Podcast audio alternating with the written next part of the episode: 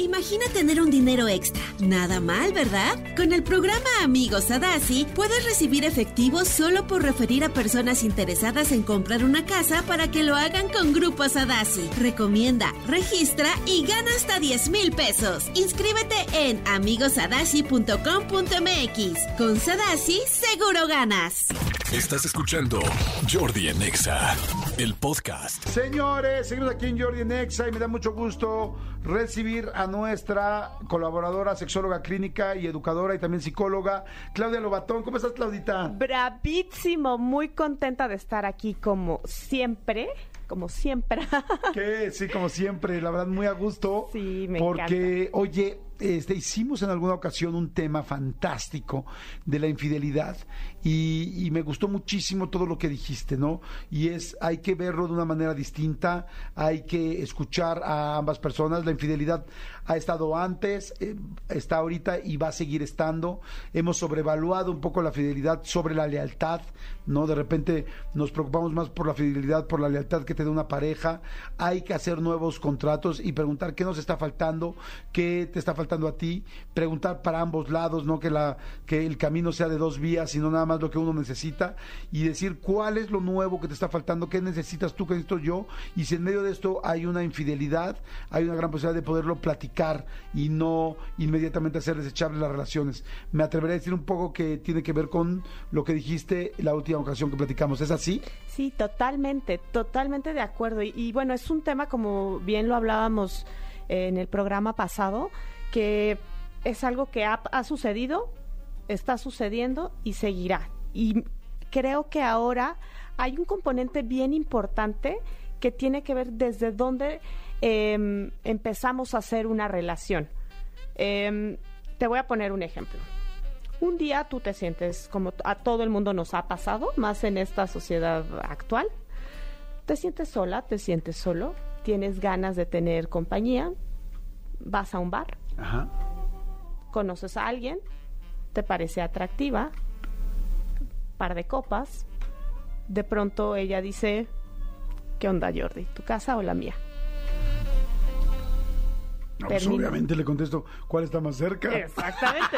¿Dónde nos tardamos menos? Exacto. Vamos a suponer que tienen una gran noche. Tú en ese momento no querías tener una relación de pareja, no lo habías decidido, pero te la pasaste muy bien en esa o sea, noche. yo tengo pareja. No, no tienes pareja. Ah, ok, ok. Porque desde ahí es de donde quiero plantear. Ok. Porque, digamos, como diría mi abuelita, vámonos desde antes. Ok. Desde antes del, del que llegue la infidelidad. Ok. Entonces, la pasan bien. Una noche se convierte en una semana, una semana se convierte en un mes, un mes en un año y un año en En una, una propuesta de matrimonio, Ok. en hijos. Y, y fíjate, tú iniciaste esa noche sin querer tener una relación. Ajá. Como se fueron dando las cosas, dijiste, bueno, está bien, es la persona indicada. Ajá. ¿Qué pasa? Al paso de los años empieza a haber más exigencias sociales y empieza a haber más compromisos.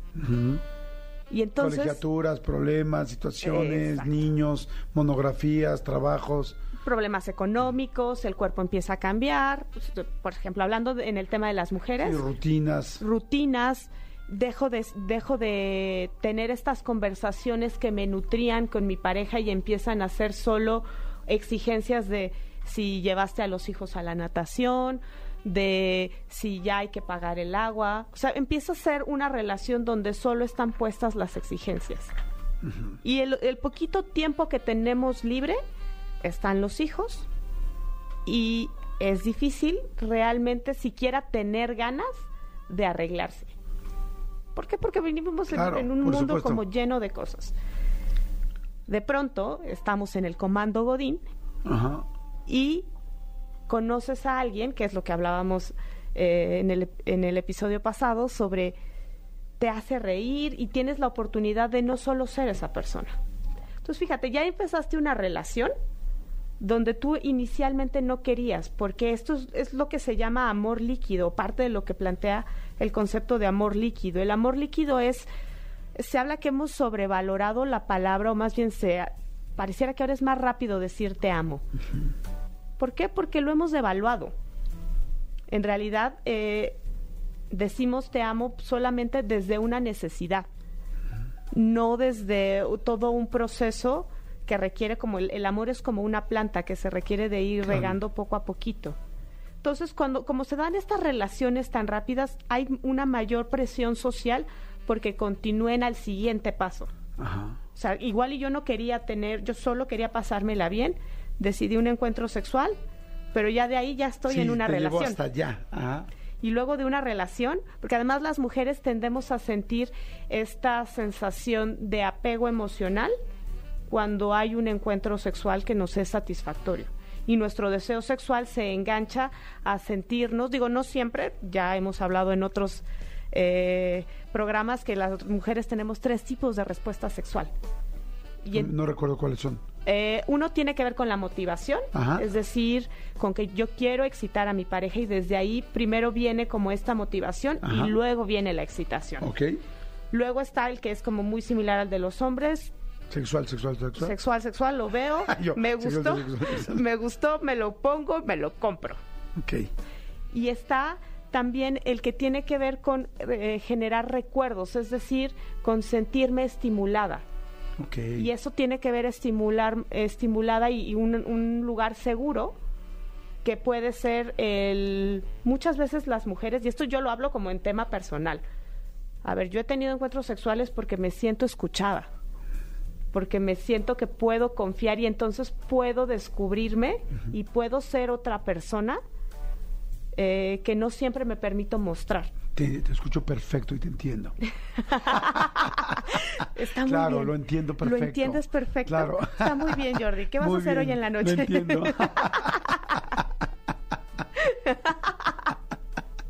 y pues ahora ya tienes una super clave de un superpoder. claro. Pero creo que mucho tiene que ver la infidelidad, tiene que ver con ese punto de honestidad, de entrada de reconocer si es un deseo o si solo es eh, parte de una presión social. Ok. ¿Habría una manera de ser infiel como hombres y como mujeres sin tener riesgo? El decir, tengo mi pareja, quiero vivir una noche distinta, quiero pasarla bien, pero no quiero arriesgar mi pareja, lo voy a hacer solamente para quitarme esta espinita o para vivir esta noche. ¿Se vale? ¿No se vale? A ver, yo creo que todo en esta vida se vale, solo si puedes pagar el precio. Eh, y hay veces que el precio por una noche es que tu pareja de muchos años con quien tienes una familia se sienta brutalmente traicionada y que acabe en un juzgado. Tú decides si realmente eh, costo-beneficio va a funcionar. Yo ahí creo mucho en los acuerdos.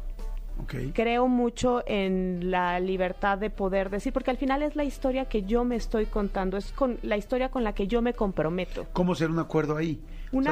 un acuerdo es, es, a ver, hay quien desde dice fin de semana libre y cada quien puede estar y yo no me quiero enterar. Hay quien decide que lo vamos a hablar y que entonces podemos hacer cosas distintas y alimentar la relación. Y hay quien decide asumir el riesgo de no, de no hablarlo. Por ejemplo, regreso al tema, si tú y yo fuéramos pareja y yo, pero tú eres muy conservador en ese aspecto, y yo tengo ganas de un fin de semana libre, me daría miedo decirte solamente la premisa porque dirá, madres, en el momento en que le diga, yo voy a decir, este cabrón está buscando a alguien más y en cualquier momento lo va a hacer y siento que te prendo todas las alertas. Claro, porque ahí estamos hablando de confianza. Yo me iría un pasito atrás. ¿Cómo? Si no confío en mi pareja en decirle quién soy, está muy difícil. Está muy difícil llegar a, a conversaciones que realmente sean libres. Porque entonces ya no estoy buscando un acuerdo, sino estoy buscando a quién echarle la culpa y estoy buscando no responsabilizarme. Porque es bien fácil decir, ay, sí, porque el otro se enoja. Pues sí, pero al final no dejas de desear lo que deseas. Y muchas veces cuando lo hablas y cuando das la libertad, es menos probable que pase. Esto tú lo sabrás muy bien con el tema de los adolescentes. Sí. Los adolescentes que tienen mayor represión sobre no tengas relaciones sexuales, es malo, eh, que generan miedo alrededor, las, las cosas prohibidas nos van generando más interés más van y lo hacen y lo hacen escondidas y lo hacen eh, en situaciones de riesgo y entonces meten el pie eh, y de pronto lo que era solo una exploración se convierte en un embarazo adolescente porque no hubo protección o se convierte en una infección de transmisión sexual que daña la autoestima.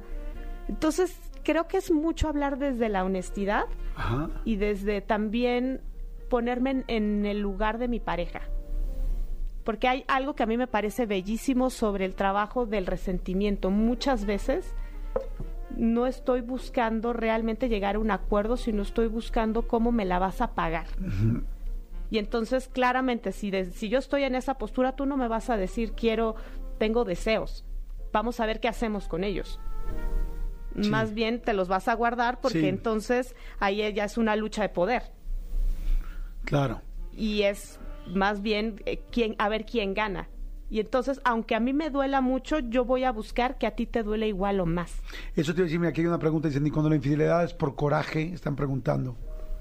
Cuando la infidelidad es por coraje, yo diría que ahí hay todo un trabajo personal sobre la sensación de traición. Muchas veces tenemos esta herida de traición donde crecimos con la idea de que las cosas deberían de ser como yo quisiera que fueran.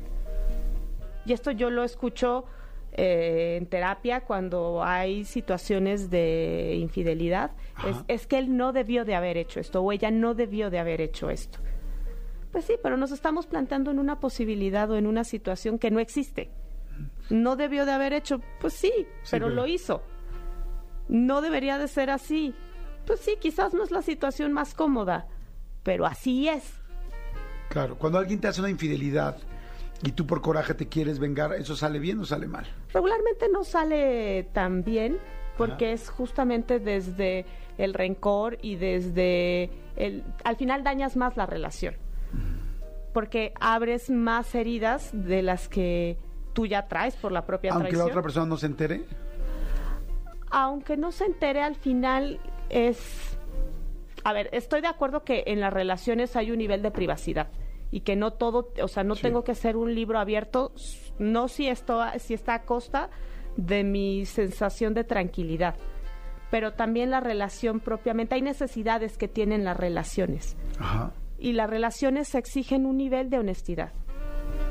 Y entonces, si tú no estás dispuesto a tener o dispuesta a tener esta honestidad y esta apertura, pues mejor cuestionate si quieres estar en relación, porque se vale no quererlo. Claro, ay, sí, tienes toda la razón, está muy interesante. A ver, hay mucha gente que está preguntando, dicen, necesito más sexo, pero no contigo, escriben. Claro, porque es lo prohibido, es, es la diversidad, es una de las cosas que se plantean sobre las diferencias que hay entre hombres y mujeres, nos gusten o no, es lo que se sigue como, como revisando. Y es que hay como desde una cuestión biológica, pero también una gran exigencia social, el que los hombres necesitan eh, muchas parejas sexuales. Y pongo necesitan muy entre comillas porque no es que lo necesiten, quizás necesitan diversidad de prácticas. Y hay personas, aquí le quito el género, no importa si eres hombre o mujer, hay personas que necesitamos de mayor diversidad porque nos aburrimos pronto. Ahora, eso no es una eh, excusa para pasar por encima de mi pareja.